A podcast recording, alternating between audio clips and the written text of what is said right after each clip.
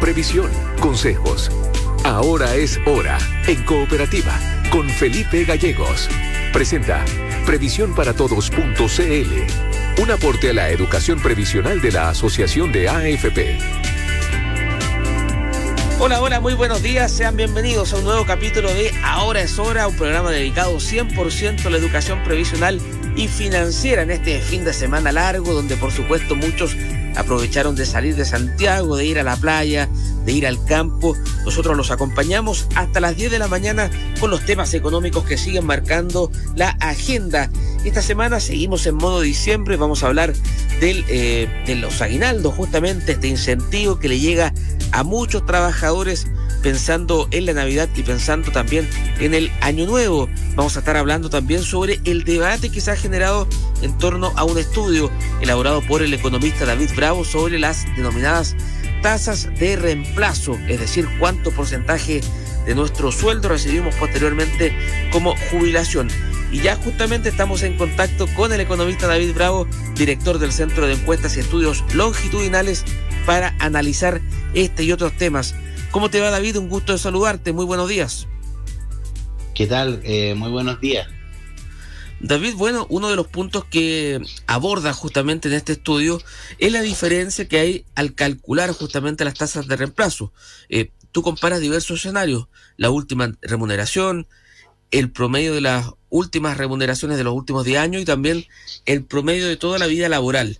Eh, ¿Por qué tú planteas primero que eh, hay un escenario muy distinto en, torno al cálculo si se realizan estas tres mediciones?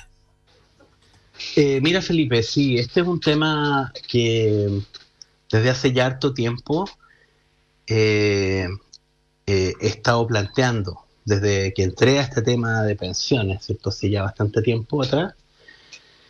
y es un tema bien relevante. es un poco técnico, ¿cierto? Exactamente cómo se calcula un indicador, pero, pero creo que es importante. Y, en realidad eh, el, problema hasta la fecha es que los datos que manejamos en Chile no nos habían permitido eh, examinar este indicador. Vale decir, eh, y entonces ahora explico, ¿cierto? típicamente los sistemas de pensiones surgen porque lo que uno de los objetivos más importantes es porque queremos que los eh, el ingreso que las personas tienen a lo largo de su vida mientras están en la vida activa, ¿cierto? Eh, no sea en promedio tan distinto al que tienen luego cuando se retiran, donde típicamente las pensiones es el ingreso más importante que tienen las personas en esa etapa, en esa etapa de la vida, ¿cierto? Eh, y entonces un indicador que mide eso, que mide como ese, esa continuidad de ingresos, y que sea ojalá lo menos brusca posible, es lo que se llama la tasa de reemplazo. Y la tasa de reemplazo, por lo tanto, es un indicador de, cuál es tu, del monto de tu pensión, ¿cierto? Supongamos, por ejemplo, una renta vitalicia hacia el futuro que tú vas a recibir mensualmente, dependiendo de, de tus características, eh, eh, como proporción de lo que fue el ingreso, ¿cierto?, en tu etapa activa. Conceptualmente, el indicador que, que debiéramos estar usando eh, yo lo digo desde un sentido económico, ¿cierto? Es eh, el ingreso a lo largo de la vida. Eh, y, pero eso, ese indicador no lo hemos podido construir en el caso de Chile porque la, la única información disponible ha sido la última remuneración, las últimas remuneraciones, por ejemplo, o hasta incluso las remuneraciones en los 10 años, que es como lo que hemos conseguido de poder tener información. Por ejemplo, ese fue el horizonte de tiempo, de tiempo que, pudimos mirar en, la comisión de pensión. Y entonces eh, eh, tuvimos oportunidad entonces de tener antecedentes que permitían evaluar cuál era la remuneración, el ingreso que las personas tuvieron a lo largo de la vida, y claro, hace gran diferencia, hace enorme diferencia considerar, como se ha considerado en muchos análisis, comparar la pensión con la última remuneración de la persona, versus comparar la pensión con eh, la tasa de reemplazo es mucho, es mucho más baja que si uno lo compara con los últimos 10 años y es mucho, mucho más baja que si uno lo compara con, con, con toda la vida, ¿cierto? Claro. y entonces, entonces tomemos esto como tomemos esto como, como más información. Eh, podríamos hacer la discusión eh, luego si es que efectivamente cuál, cuál es el indicador más apropiado. ¿no? Eh, hoy día tenemos más información que, que, proviene de este estudio y ojalá que también provenga de la información que la misma Superintendencia de Pensiones pueda proveer, porque cuando hemos pedido sobre la información de la historia laboral nos han dicho que no está, eh, tal vez con este estudio se va a generar esa información, ¿cierto? Y vamos a poder hacer este análisis de manera eh, más apropiada. Eso es un poco, poco lo que ha estado detrás de esto, pero el estudio obviamente apunta, apunta más bien a, no solamente hablar sobre tasa de reemplazo, más bien lo que trata de hacer es decir, bueno, eh, ¿dónde estamos hoy día? ¿Cuál es el escenario base para la reforma de pensiones? ¿Qué indicadores vamos a usar? Eh, qué pasa con las pensiones futuras, etcétera. Ese es básicamente el, foco del estudio. David, según lo que se puede ver del, informe, eh, las tasas de reemplazo a las que tú llegas es 80% eh, para los hombres y cercana al 60% para las mujeres, ¿no? Claro, claro. depende también por... todo esto lo calculamos también por... dependiendo del número de años de cotizaciones, ¿no? Pero, pero efectivamente las tasas, las tasas son mucho más altas, incluso no para todo el sistema de pensiones que tenemos en Chile, sino solamente para aquella parte que se llaman las pensiones autofinanciadas, ¿no? que, es, que es aquello que tenemos en las cuentas individuales de ahorros. Eh, y, en particular, considerando a los pensionados actuales, antes de los retiros, esas son, son las cifras que salen. Claro. Eh, esas son las cifras, David, que considera eh, eh, toda la, etapa laboral del, trabajador o de la trabajadora en este caso.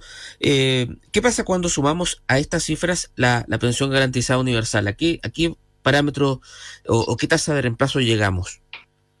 Bueno, llegamos a tasas que son como el 100% de, de las contribuciones que las personas han hecho a lo largo de la vida eh, y las tasas de reemplazo definidas así, claro, son, son de 100% para hombres eh, y, algo inferiores para las mujeres, pero definitivamente eh, son tasas que de alguna manera reflejan la gran importancia que tiene la PGU para los pensionados actuales. También en un ejercicio que hacemos después, eh, se muestra también la gran importancia que tiene la PGU, tal como está hoy día definida con los montos actuales, ¿cierto? Eh, en términos reales hacia adelante, eh, la gran importancia que va a tener la PGU también para las pensiones futuras. Pero para las pensiones actuales, porque este ha sido un foco de la discusión de pensiones, la PGU sí significó un levantamiento generalizado de los montos de pensión. y, y, con mayor razón si es que los consideramos en relación con lo que fue los ingresos promedio de las personas a lo largo de la vida. Eh, luego tenemos que ver, ¿cierto? Eh, entonces, eh, cualquier reforma que se plantee, finalmente sobre, sobre esta base, ¿qué es lo que significa? ¿Queremos aumentar aún más las pensiones? Sí, perfecto. ¿Y de qué manera? Eh, ¿Y cómo se condice eso con, con, los pensionados futuros? Cuando digo los pensionados futuros me refiero a los pensionados del año, no sé, 2024, ¿cierto? A los que se pensionan el próximo año, como también a los pensionados del año 2070, ¿no? O sea, eh, en 40 años, a todos ellos. Claro. David, bueno, una de las conclusiones de este informe que, elaboras tú sobre las tasas de reemplazo concluye finalmente que tenemos niveles eh, para los actuales pensionados muy similares a los de otros países que están justamente en la OCDE. Eh, esa, esa, ese, ese, número, como tú bien indicabas en la respuesta anterior, eh, va a ir bajando a medida que vamos avanzando con los años. ¿Por qué se concluye finalmente que las pensiones van a ser más bajas en los próximos años? Claro, un tema bien importante eh, es eh, mirar qué es lo que viene y por qué las pensiones van a ser más bajas que las actuales. Eh, un factor importante es que las expectativas de vida continúan aumentando, ¿no? Y eso también se refleja. Nosotros, bueno, yo usé para el, estudio las mismas tablas de mortalidad que tenemos hoy día vigentes desde el año 2020, pero esas tablas tienen, ya tienen incorporada, digamos, la posibilidad de que el hecho de que va a seguir aumentando la, longevidad, ¿no? Eh, entonces, para cada año futuro, eh, digamos, la misma persona que se pensiona a los 65 años, por ejemplo, vive un poquito más, digamos, cada año. Entonces, estas proyecciones ya, de alguna manera, eh, se podrá tal vez reevaluar eso más adelante, ¿cierto? Si es que efectivamente a lo, a, lo, mejor la longevidad no crece tanto, pero, pero efectivamente sí eh, hay un elemento que es mayores expectativas de vida. Eso, eso ya de por sí tiende a tener, nos lleva a tener pensiones menores y también tasas de reemplazo menores que las que estamos viendo hoy día. En segundo lugar, eh, es la rentabilidad de los fondos, ¿cierto? La rentabilidad histórica que tuvieron los fondos de pensiones para el componente de, de cuentas individuales, ¿cierto? Los ahorros que tiene cada persona en su cuenta individual eh, esas rentabilidades, bueno, no, no van a estar en los próximos años. Eh, y, y, entonces esa baja en, el retorno, que, no es solamente algo del país, que es razonable suponer, digamos, sino que también es lo que estamos mirando en otras partes del mundo, esa baja del retorno también va a significar que con un esfuerzo equivalente, ¿cierto?, las pensiones van a ser más bajas. Eh, y se proyectan entonces tasas de reemplazo y montos de pensiones más bajos que lo que estamos observando. Eh, y, también hay un tercer elemento y es el de, suponiendo todo lo demás constante, ¿cierto? Como que la misma cantidad de lagunas y todo lo demás, digamos, sin hacer otros cambios. Eh, el otro elemento que sí también afecta son los retiros, los retiros de fondos de pensiones que hicieron los afiliados. En la práctica son recursos que salieron de la cuenta individual, ¿cierto? Que de otro modo habrían estado, dependiendo de cuándo se pensiona la gente, en 20 años más, en 40 años más, habrían estado, ¿cierto?, en el sistema eh, adicionando al ahorro que se hace de aquí para adelante y también ganando rentabilidad, eso salió, ¿cierto? Y entonces, por ese efecto también disminuye las eh, los retiros disminuyeron las pensiones futuras. Por esos tres elementos, al menos, eh, lo que estamos viendo es que las pensiones, nosotros miramos el periodo 2023 eh, eh, al 2042, las pensiones van a ser más bajas, pero el mismo ejercicio se puede hacer para adelante y se ve que se mantiene más o menos en esos términos. Las pensiones van a ser más bajas que, lo que las pensiones que estamos viendo hoy día. Entonces, si es que nosotros pensamos que las pensiones que estamos viendo hoy día son bajas, ¿cierto? O son, eh, eh, incluso con la PGU, bueno, eh, la situación es más dramática todavía para los pensionados futuros y por lo tanto ese tema hay que tenerlo en cuenta porque la reforma tiene que estar orientada a dónde van a estar los problemas, ¿no? no es solamente hoy día, sino que también en los próximos 20, 40 años.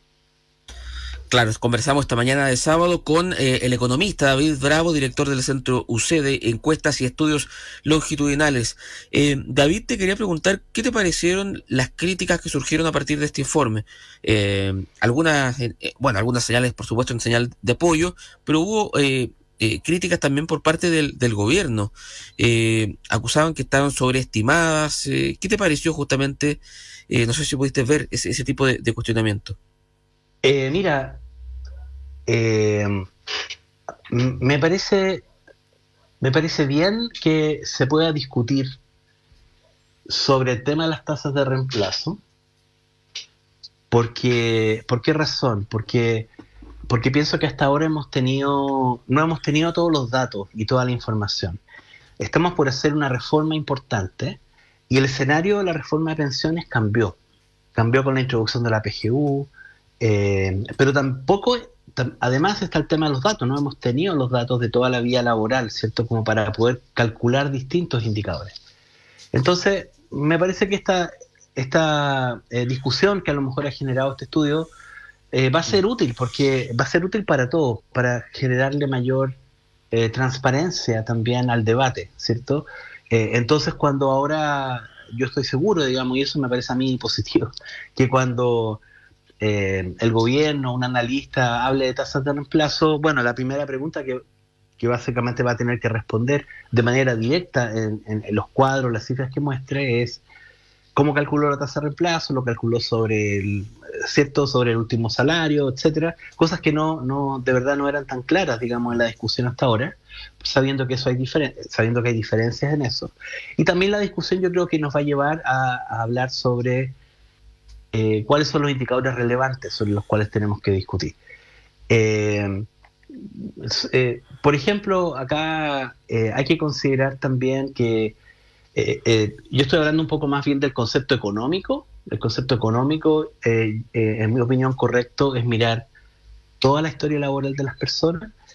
pero, pero bueno, eso también es en parte lo que la OCDE hace. Cuando la OCDE, por ejemplo, calcula calcula tasas de reemplazo, eh, eh, ellos en sus informes calculan tasas de reemplazo teóricas, digamos, ¿cierto? Pero, pero su, su, estimación considera eh, en función de, la en función de los años de cotización considera toda la historia laboral, no, no, no están considerando el la última remuneración o la remuneración del último año, sino que están considerando eh, y eh, están considerando toda la historia laboral y además están considerando, en el caso de Chile, por ejemplo, ¿cierto? 40 años, 45 eh, años para 40 años para mujeres, 45 años para hombres, están considerando que básicamente una persona entra al mercado laboral a los 20 y se mantiene en, el, en las estimaciones que ellos hacen para personas que tienen el tiempo completo, con 40 años de, de, cotizaciones. entonces, entonces eso también es importante porque cuando eh, los ejercicios se hacen eh, de, análisis sobre tasas de reemplazo, ¿cierto? Incluso en estas comparaciones internacionales, eh, claro, parten de la base de parten de la base de, de, de cotizaciones, ¿cierto? Que las personas tienen a lo largo de la vida. Eh, y yo también he señalado que esto, en esto es muy importante para la comunicación o para temas como de, educación previsional. O sea, eh, para, a mi modo de ver, el mensaje más importante eh, que los indicadores también pueden, pueden mandar es que lo que hay que mirar para efecto de las pensiones es, con esta perspectiva de largo plazo, es que este es un tema donde no podemos pensar que vamos a tener una pensión digna eh, comillas, eh, o cercana a nuestras eh, aspiraciones, si es que vamos a cotizar solamente unos años de vida dentro de estos 40 o 45 años. Y, en realidad los sistemas que se basan en sistemas contributivos, digamos, los sistemas de pensiones, todos se basan en eso, de alguna manera requieren que las personas contribuyan, ¿cierto?, en el tiempo. Entonces, por ejemplo, la informalidad. La informalidad, eh, una persona trabajó a lo mejor durante 20 años, 30 años, pero si no cotizó, porque su trabajo fue informal, eh, para efectos de su remuneración a lo largo de la vida, ¿cierto? Para el sistema, es cero, ¿no? esa persona trabajó y cotizó cero, ¿no? Es como, es equivalente a una persona que no, no estuvo en el mercado laboral. Eh, y entonces es muy importante señalizar de que de que eh, eso, eso es relevante, siento que es relevante la formalidad y de que es relevante también eh, el tener eh, participación en el mercado laboral una buena fracción del tiempo. Claro, porque al final, David, lo que acá se presenta son tres escenarios distintos y en los tres se presentan también datos distintos. Eh, en ese sentido, te quería preguntar, eh, nos, queda, nos queda poco tiempo, pero te quería hacer la última pregunta, por un dato que a mí me llamó la atención, que dice relación a que en los tres escenarios eh, hay una diferencia bien considerable en el monto de las pensiones de hombres versus mujeres. Eh, ese, esa, realidad, ¿cómo ves tú que se va a comportar justamente en los próximos años? Y, primero que nada, ¿cómo, cómo explica finalmente eh, o qué explica esta diferencia tan importante en los montos de las pensiones de hombres versus mujeres? Sí, por supuesto. Bueno, eh, hay un elemento que, que, desgraciadamente no se ha considerado en ninguna de los proyectos de reforma de pensiones eh, y que sin embargo ha sido indicado claramente dentro de los informes de las comisiones, en la que incluimos cuando estuvimos en la comisión que dirigió Mario Marcel en 2006 y en la que me tocó encabezar a mí el 2014-2015. Y estoy hablando de la edad de jubilación. Eh, una edad de, de, 60 años para las mujeres, que además tienen expectativas de vida más largas, digamos, eh, eh, de alguna manera explica algo así como 40% menos de pensión en el caso de las mujeres. O sea, solamente el hecho de, pensionarse a los 65 años y no a los 60 como edad mínima, ¿cierto? y por lo tanto tener otros años adicionales de cotización y, no empezar en la etapa de, de, recibir una pensión significa en la práctica 40% más de pensión. O dicho de otra manera, eh, tienes 40% menos de pensión eh, es, eh, por pensionarte antes, ¿cierto? entonces ahí eso explica una parte importante de la brecha entre hombres y mujeres. Por supuesto que no es la única, porque en realidad el otro tema está en que hay muchas más mujeres en el grupo con bajas densidades de cotización, porque las mujeres tienen muchas más lagunas que los hombres, producto ya de otros elementos, ¿cierto? Como de participación en el mercado laboral. Entonces, sí, por supuesto, creo que de estos, de estos datos o de la forma como se miren, queda claro que la situación de las mujeres es efectivamente más deteriorada, tanto ahora como en el futuro. Eh, eh, porque eh, Puedes tener tasas de reemplazo altas, definidas como, como, lo, como lo he indicado, pero, pero esas tasas de reemplazo en la práctica lo que hacen es que, es que simplemente te dicen que, que cuando eh, eh, que tu pensión de alguna manera es una fracción importante de lo que tú contribuiste. Pero si tu problema es de densidad de cotizaciones, es porque cotizaste poco, es porque estuviste mucho tiempo fuera del mercado laboral o estuviste con grandes periodos de informalidad, ¿cierto? Tu pensión en términos absolutos va a ser de un monto bajo. Ahí es donde entra la PGU, ¿cierto? La PGU es como el componente solidario que tenemos en Chile hoy día, que ya subsumió el pilar solidario, y es el componente de solidaridad que, te, eleva el, te eleva el monto de la pensión, se le adiciona a tu ahorro individual. Eh, pero, eh, y entonces ahí tendríamos que ver, digamos, me imagino, ya en la discusión de la reforma, qué tipo de subsidio o solidaridad adicional o alguna otra medida en particular, eh, si es que fuera necesaria en tema de género. Pero, y, cómo, y en particular, cómo se corrige esto para adelante, ¿no? Eh, eh, pero, pero bueno, obviamente es un tema, un tema importante. En todo caso, en la discusión que hemos estado teniendo en Chile, toda la discusión en la práctica ha estado estancada por de los puntos de cotización, cuántos van a ir a solidaridad, cuántos van a ir a cuentas individuales. ¿cierto? Básicamente la, discusión ha estado como entrampada en eso.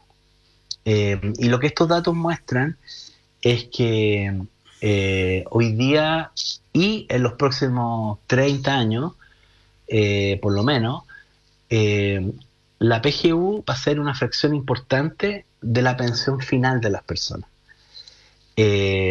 o sea, PGU es solidaridad, ¿cierto? Entonces, porque se financia por la vía de impuestos, eh, lo financiamos todos los chilenos, ¿cierto? Entonces, eh, lo que estos datos están mostrando es que una parte importante de, la, pensión final que tienen las personas eh, hoy día y en el futuro viene de la solidaridad. Eh, en el caso de los hombres, por ejemplo, si tomamos a la persona mediana, el hombre mediano, eh, eh, el hombre, tomando eso como concepto representativo, 60% de, de su cheque final viene de la, de la solidaridad, de la PGU. Entonces, y el caso de las mujeres, lamentablemente, es mucho más, o sea, es, es mucho más fuerte, ¿cierto? Es 85% y solamente 15% viene de su ahorro en cuentas individuales. Entonces, eh, para mí, por lo menos, en la interpretación de estos números, otras personas verán otras cosas y eso será parte de lo que tendremos que discutir más adelante. Hagámoslo sobre la base de las cifras. Pero, eh, en mi opinión, eh, lo que estos datos indican es que la PGU introdujo ya mucha solidaridad, lo cual está bien, ¿cierto? Pero tenemos una debilidad enorme y es el el, ahorro individual. es, un gran, es una gran debilidad. y, ya vimos que se debilitó con los retiros de fondos de pensiones, ¿cierto? No, hemos ido como, y, hemos postergado el incremento en la cotización. Entonces, eh, es ahí donde yo creo que hay que preocuparnos de mejorar para que haya un mayor equilibrio entre el ahorro individual y la solidaridad que hoy día está viniendo la PGU. Necesitamos más solidaridad eh, mm, a través de la cotización, esa es una pregunta, ¿no? Eh, tendríamos que ver, dependiendo para qué se requiera a lo mejor eh, los recursos se van a necesitar para poner un poco más de solidaridad de género, digamos, en qué caso habría que evaluarlo, digamos, ¿cierto? Pero eh, lo que creo que necesitamos urgente es ir subiendo la tasa de cotización. La tasa de cotización eh, tampoco va a poder subir de una vez para siempre, sino que va a tener que ir subiendo muy de a poco. Entonces, nos vamos a demorar 12 años, tal vez, o 15 años en subir esos seis puntos de cotización, lo cual quiere decir que, recién alguien que va a pensionarse en 2070 le va a tocar eh, le va a tocar haber eh, cotizado 16% de su remuneración. O sea, los cambios son de muy largo plazo y hay que empezar a hacerlos rápido es David Bravo, director del Centro UC de Encuestas y Estudios Longitudinales, conversando con nosotros. Un gusto, David. Muchas gracias. Que tengas una buena jornada. Gracias, Felipe, como siempre. y eh, tengo la instrucción leve de que vamos a tener, vamos a seguir conversando más adelante sobre este tema de pensión. Gracias. porque el debate continúa. Muchas gracias, eh, David. Nosotros nos vamos a una pequeña pausa comercial. Quédese en la sintonía de cooperativa ya retornamos con más. Ahora es hora.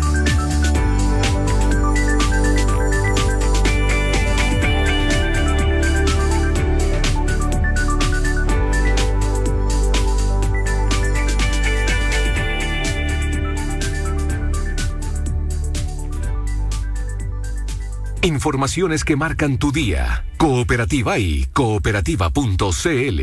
Cuando nos acompaña un partner digital como Movistar Empresas, comenzamos a escuchar más. Sus archivos ya están en la nube. Pero también significa comenzar a escuchar más. Te acompañamos transformando tu negocio en uno mucho más ágil y eficiente para que tú puedas ser la compañía de lo que amas. Movistar Empresas. Elige la compañía que te conviene. Tras su éxito en Europa, Inti Gimani finaliza el año presentando en Chile, junto al cantautor italiano Giulio Wilson, su último trabajo, Agua. Sábado 2 de diciembre, Teatro Regional del Maule. Domingo 10 de diciembre, Teatro Universidad de Concepción. Jueves 28 y viernes 29 de diciembre, Teatro Nescafé de las Artes. Nueva fecha, 27 de diciembre, Aula Magna, Universidad Federico Santa María, Valparaíso. No te lo puedes perder. Agua, un concierto para renovar fuerzas e ideas sobre la humanidad y su entorno. Produce Teatro Nescafé de las Artes y La Clave Producciones. Hoy puedes estar con los que más quieres gracias a que te vacunaste. Pero cuidado, porque al COVID-19 también le encantan las reuniones. No dejes que entre. Al surgir nuevas variantes, tu protección puede disminuir. Asegúrate que tus vacunas estén al día, ya que pueden ayudar a restaurar tu inmunidad y prevenir enfermedad severa. Consulta a tu médico. ¿Y tú, ya te vacunaste? Es un mensaje de BioNTech y Pfizer. Material educativo dirigido al público general y validado por el Departamento Médico de Pfizer. No reemplaza el diagnóstico de su médico tratante. Recuerda que este 17 de diciembre, en el plebiscito constitucional, por ley, puedes ausentarte de tu trabajo por dos horas para ir a votar. Tu empleador no puede impedir que cumplas con tu voto obligatorio. Quienes no sufraguen podrían ser multados en hasta 190 mil pesos por el juzgado de policía local. Conoce la propuesta de texto constitucional en cervel.cl y recuerda mantenerte informado en las redes sociales verificadas del servicio electoral o llamando al 600 6166. Infórmate, decide y vota. Servicio Electoral de Chile. Cervel. En estos días, a 30 años del Caupolicanazo Popular, Teatro Caupolicán presenta Iyapu. 15 y 16 de diciembre, un espectáculo único por primera vez en un escenario en 360 grados. Compra tus entradas desde ya en punto ticket y boleterías del Teatro Caupolicán, donde se escucha y se ve mejor. Vibra Festival 2023, el festival de música urbana más importante de Chile. Chris MJ, Young Sister, Pablo Chile, Gino Mella, Jairo Vera, El Jordan 23, Polima West Coast y más de 30 artistas en dos escenarios que te harán vibrar. Te esperamos este domingo 10 de diciembre en Podromo Chile desde las 12 horas, con dos escenarios, zona de barras y alimentos, concursos y premios. Vibra Festival 2023, entradas en punto ticket. Invitan Escudo, Rapid Car by Itaú y PIN. Produce Iguana Producciones y 912 Live. 18 grados. 18 grados en Santiago. Mantenciones Nissan, desde 89.990. ¿Quieres un Nissan con más de tres años de antigüedad? Tenemos una oferta para ti. Ahora en Servicio Oficial Nissan puedes hacer tus mantenciones a precios increíbles.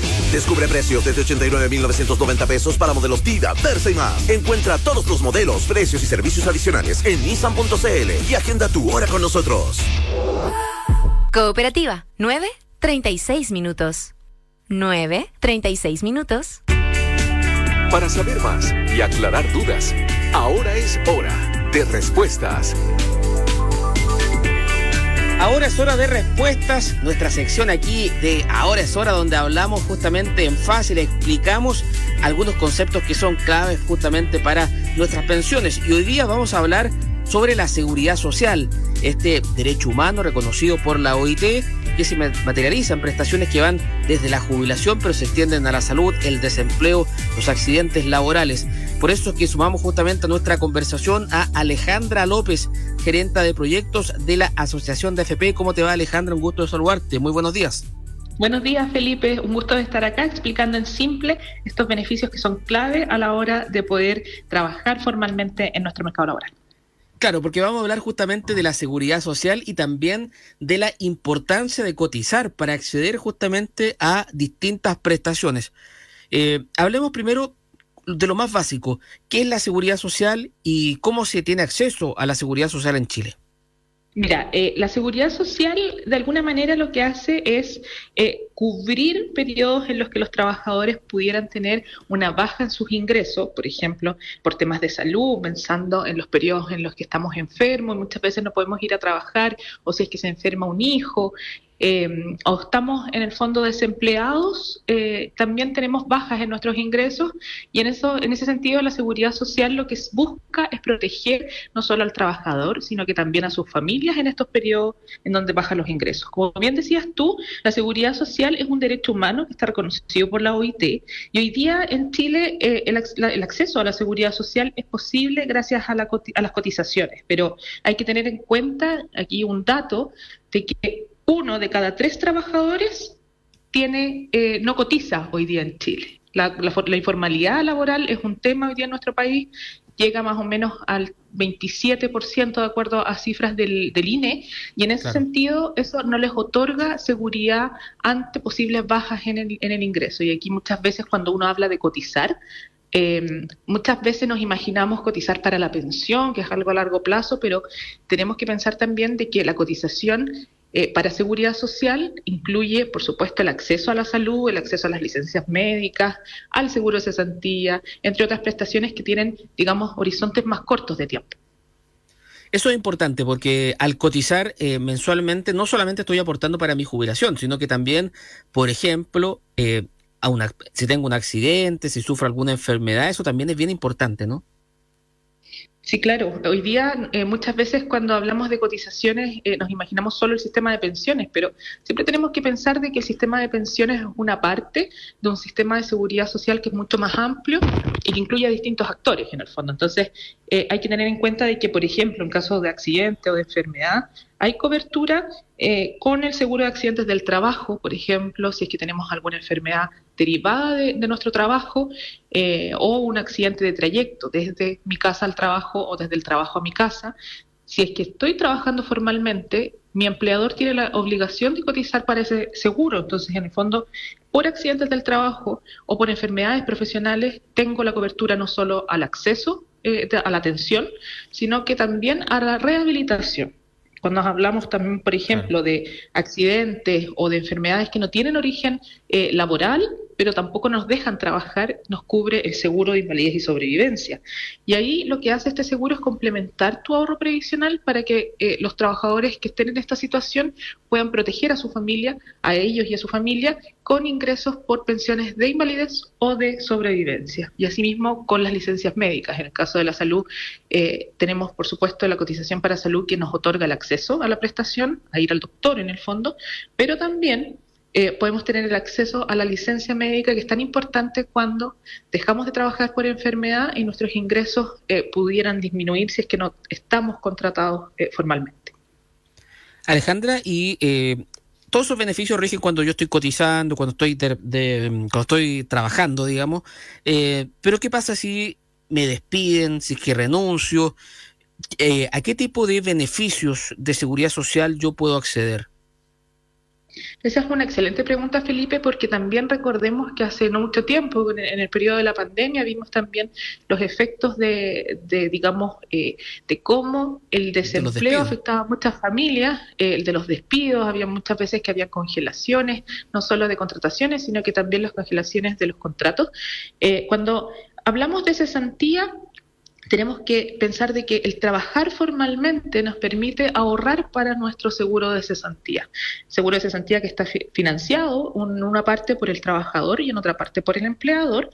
Y eh, independiente de, la causa de, la, de, que, de por qué se termina la relación laboral, o sea, por despido o por renuncia voluntaria, el seguro de cesantía protege a los trabajadores durante periodos, eh, digamos, de, de desempleo con ingresos que dependen finalmente del monto que uno haya ahorrado eh, durante su, sus periodos de eh, trabajo formal. Entonces, eh, hay que tener en cuenta de que el seguro de cesantía va a, ir, va a considerar tantos pagos como el ahorro acumulado lo permita. Y también en el caso de las trabajadoras de casa particular, está la cuenta de ahorro de indemnización. Está, está destinado específicamente a los trabajadores de casa particular. ¿ya? Es financiado por el empleador y, es una indemnización eh, a todo evento en el fondo. Entonces, independiente del motivo del finiquito, cuando se termina la relación laboral, se paga en una sola cuota el saldo total de la cuenta. Claro, estamos conversando con Alejandra López, gerenta de proyectos de la Asociación de AFP, en Ahora es hora de respuestas.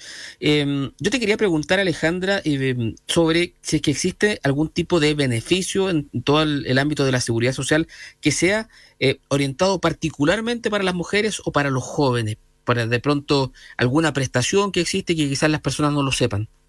Efectivamente, pensando también en que muchas veces son los jóvenes y las mujeres que tienen eh, menor acceso a un trabajo formal, es que el sistema de seguridad social incluye ciertos beneficios que están dirigidos a estos públicos. Por una parte está el bono por hijo, que es un complemento para el ahorro previsional de las mujeres, eh, sean madres, digamos, biológicas o adoptivas, y se va rentabilizando desde que nace el hijo hasta que la mujer cumple 65 años. Y este no es un bono que se entrega eh, de una sola vez, sino que complementa el ahorro previsional de estas mamás para que su pensión sea mayor. Eh, eso en términos previsionales, en términos de, la pensión futura, pero también existen eh, bonos que eh, son para el trabajo de la mujer, que son complementos al ingreso mensual de las mujeres. Y aquí, por ejemplo, tenemos el bono del trabajo de la mujer, que busca mejorar los ingresos mensuales de todas las mujeres que están entre 25 y 59 años y que trabajan formalmente, que además pertenezcan al 40% más vulnerable de la población. Entonces, son muchas veces beneficios que no son muy conocidos, pero que hoy día invito a todas las personas que nos están escuchando a que revisen si cumplen con los requisitos para poder obtenerlo. Para los jóvenes también, Felipe, existe el subsidio de contratación y de cotización para trabajadores jóvenes. Este es un beneficio que tiene eh, dos partidas en el fondo, porque por una parte eh, complementa los ahorros previsionales de los jóvenes mensualmente eh, en un monto que hoy día llega a 23 mil pesos por mes y que se le entrega a las primeras 24 cotizaciones de estos jóvenes que están entre 18 y 35 años, pero también que le entrega un bono que es de los mismos, del mismo monto de 23 mil pesos para las que las empresas puedan contratar a estos jóvenes, para, para que se incentive el trabajo de las personas más jóvenes. Alejandra, y y en ese sentido me, eh, encontré súper interesante la situación de, este aporte, ¿no? Eh, eh, para, los, para las pensiones de los más jóvenes. ¿Hay que postular? ¿Tiene que postular el empleador? ¿Cómo funciona?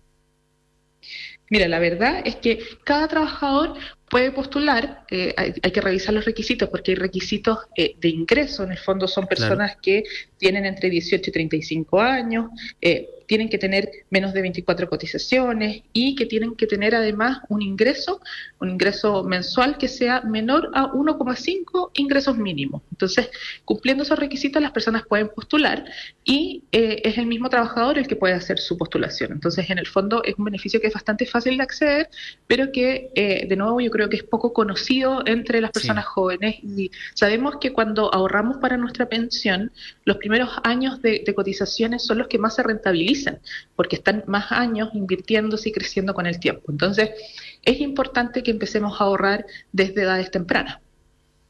Claro, porque hemos hablado, Alejandra, de beneficios justamente para las mujeres, para los jóvenes, para los trabajadores. Eh, ¿Qué pasa con la familia? ¿Hay algún incentivo, algún beneficio para las familias eh, propiamente tal, según eh, los distintos indicadores de seguridad social que tenemos en Chile?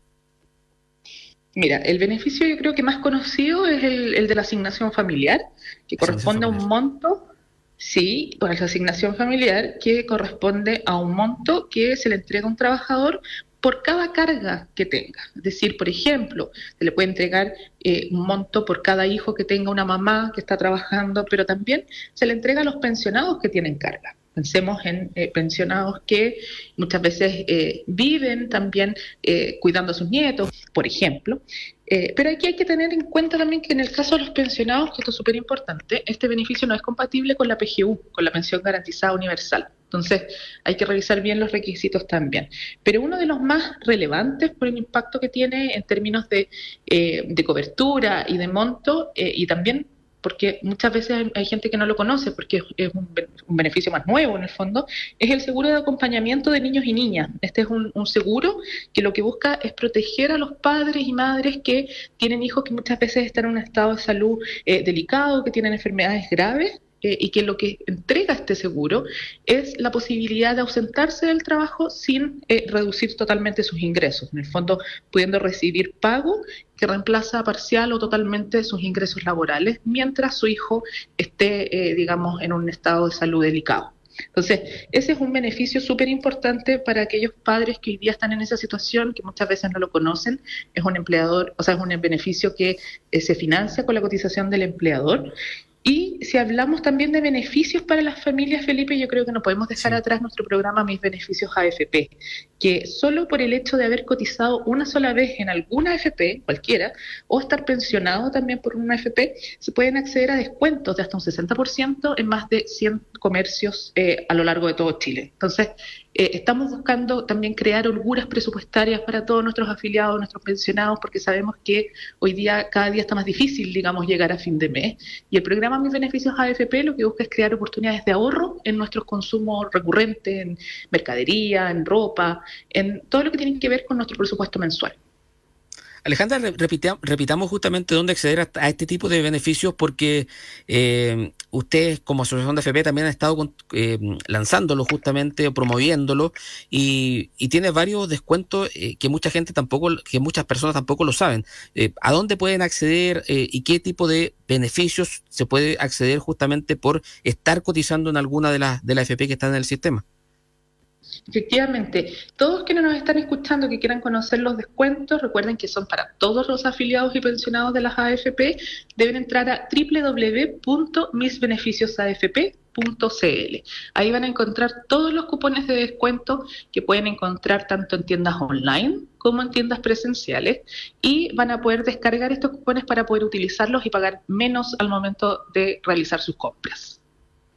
Y son para todo, ¿ah? hay para ir a comer, para ir a, a la peluquería, para ir a la farmacia, es de todo hay de todo y la idea también es poder eh, tener eh, representación de los comercios eh, grandes, de las cadenas, qué sé yo, pero también hoy día tenemos un tercio de nuestros comercios que son pymes. Entonces, también hoy día el programa Mis Beneficios AFP es una comunidad de emprendedores, busca también potenciar el emprendimiento, potenciar la, la formalidad dentro de los emprendimientos y es por eso también que esta es una súper buena vitrina para los comercios y también los invito a todos quienes nos están escuchando y que quieran ser asociados, es decir, que tengan una empresa, pueden entrar también a mis beneficios AFP para poder promocionar su producto.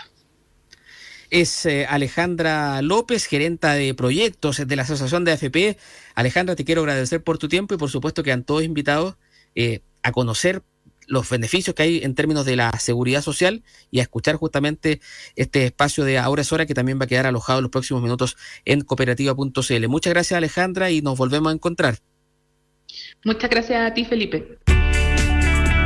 Ahora es hora.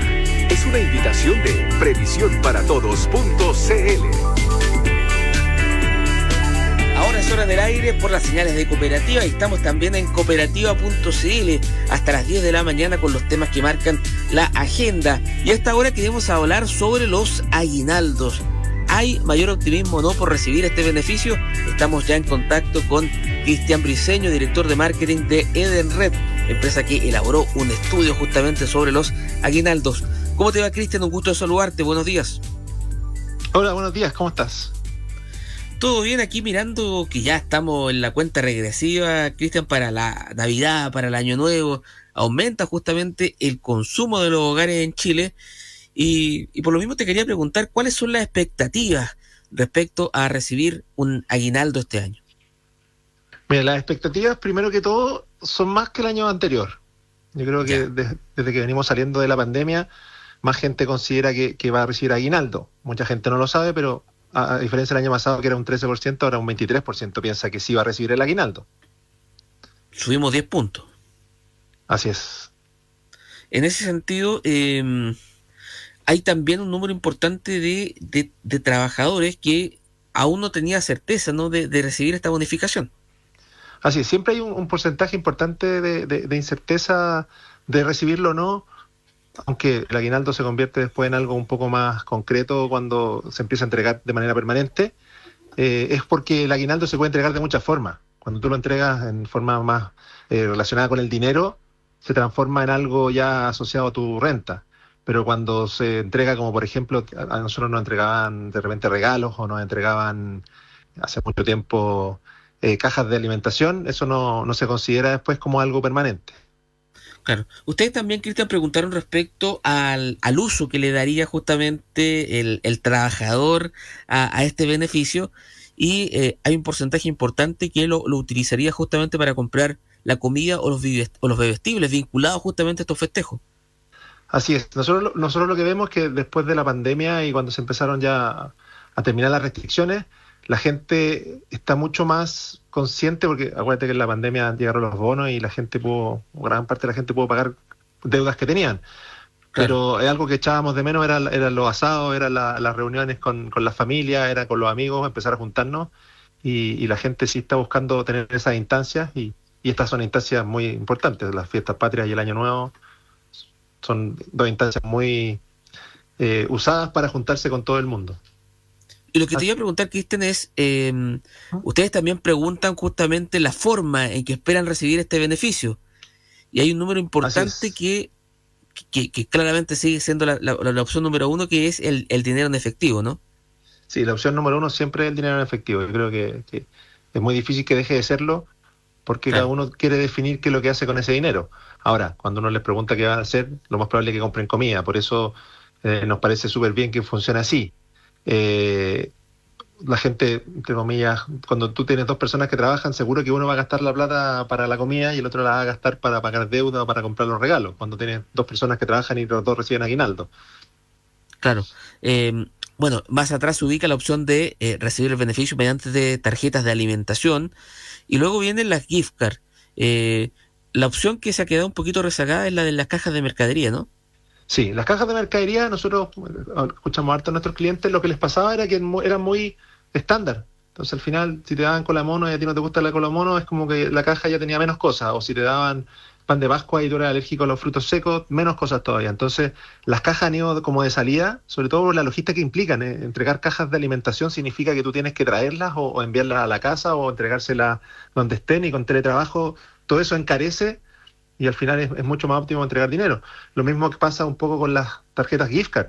Las tarjetas gift card, mm. lo que te pasa es que te dan un monto y ese monto queda asociado, cuando es algo más específico, a alguna cadena de, de tiendas, y si tú te vas a comprar algo y te sobra dinero, después te tienes que comprar cualquier cosa para ocupar toda la gift card. Entonces al final no es tan cómodo como se están convirtiendo las tarjetas de alimentación donde, oye, yo voy a comprar o voy a comer y puedo poner más dinero o puedo jugarla en la siguiente ocasión si es que me sobra plata en, en el momento que estoy haciendo la compra. Claro, hay un factor ahí más bien de, de comodidad, logístico, si se quiere, que ha jugado en contra con la, la antigua caja de mercadería que eh, eh era bien típica, Cristian, de los 90, ¿no? Cuando los trabajos, Así no sé, es. tenemos el recuerdo de nuestros papás que de repente llegaban con la caja de mercadería, que era un beneficio muy típico en esa época, ¿no? Sí, salían de la oficina, llegaban y tú sacabas había un terro durano y habían como tres cosas que nos gustaban Sí. cuando éramos niños y la otra era que el- con la cola de mono, si tu papá tomaba la raja, si no tomaba, no, había- no, no la podía y la tenías que regalar o dejarla ahí para cuando vinieran los demás invitados. Claro. Cristian, ¿y cómo se han comportado los montos que esperan recibir justamente los trabajadores si comparamos 2023 con 2022? ¿Ha impactado el escenario económico? Mira, yo creo que hay como dos corrientes ahí, una que tiene que ver con que la gente está cau- siempre es cauta en, este, en esta época, eh, porque la empresa, la, la economía no ha estado tan, o ha estado mejorando este último tiempo, pero tuvimos, pasamos por años bien difíciles, sobre todo en el rubro de alimentación. Eh, entonces, si hay una expectativa un poco mayor del monto, porque la gente espera que la inflación también eh, se refleje en, en este tipo de beneficios, pero siempre el monto oscila entre los, la, la gran parte está entre los 10 mil y los 100 mil pesos. Eh, Algunos casos especiales sobrepasan eso. Claro. Pero es muy similar a lo que ocurre en el, en el mundo público, donde los aguinaldos están definidos y el monto siempre es cercano a los 90 mil, algunos montos que son un poco más altos. Perfecto. Ese Cristian Briseño, director de marketing de Eden Red, nos contó sobre este estudio sobre los aguinaldos que esperan recibir los eh, trabajadores chilenos. Cristian, te quiero agradecer por tu tiempo y que tengas una gran jornada. Muchas gracias a ti, Felipe. Estoy muy bien. Y de esta forma nosotros terminamos este capítulo de Ahora es hora. Nos escuchaste por supuesto a través de Cooperativa y también a través de cooperativa.cl. Estuvo Mario Díaz en los mandos técnicos, Francisca Canseco en la coordinación periodística y quien les habla, Felipe Gallegos en la conducción. Nosotros nos volvemos a encontrar el próximo sábado de 9 a 10 de la mañana. Ahora es hora. Fue Ahora es hora en Cooperativa. Lo importante en el proceso de ahorro para una vejez tranquila. Ahora es hora. Presentó Previsión para Todos.cl, un aporte a la educación previsional de la Asociación de AFP.